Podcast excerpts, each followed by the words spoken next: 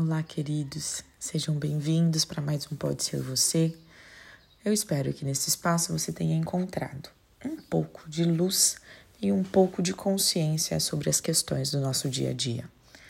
O que eu vou falar hoje é sobre a alienação parental e a visão sistêmica. Quanta dor se reflete nessa disputa, nessas reivindicações, quanto amor que adoece. E quem vai para o sacrifício? Sempre as crianças. Os filhos que, em seu amor sacrificial, ficam divididos no único lugar do qual jamais deveriam tomar partido divididos entre o seu pai e a sua mãe.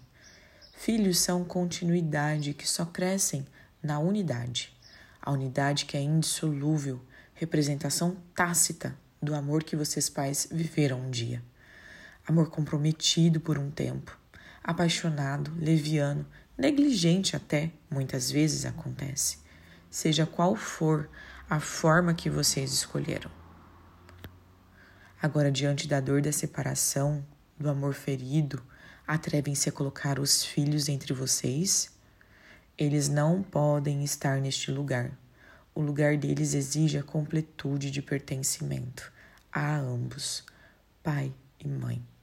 Se você, pai, se você, mãe, mesmo se divergir dos valores, do comportamento, da forma como seu cônjuge conduz a vida, jamais dificulte o acesso de seus filhos a ele. Normalmente, de forma inconsciente, os filhos tendem a tomar partido daquele que consideram mais frágil na relação. É um equívoco que o manterá dividido e culpado.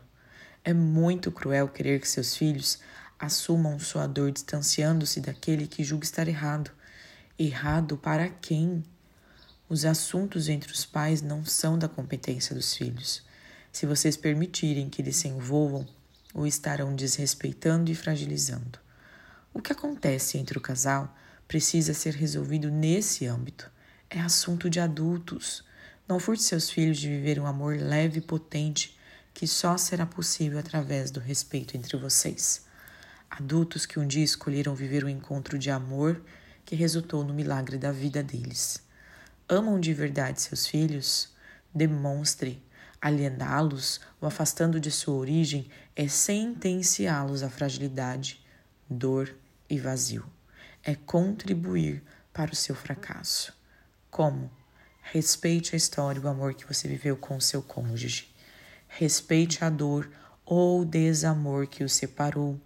Assuma sempre sua parcela de responsabilidade. Pare de se fazer de vítima, se há vítimas, são os filhos. Encerre esse ciclo do relacionamento com gratidão. Libere-se e libere seu ex-cônjuge com amor. Lembre-se que vocês possuem um vínculo inseparável em seus filhos. Respeitem seus filhos. Eles têm o direito do pai e da mãe. Um grande beijo. Eu espero que essa mensagem chegue e faça sentido aí para você. Fiquem com Deus.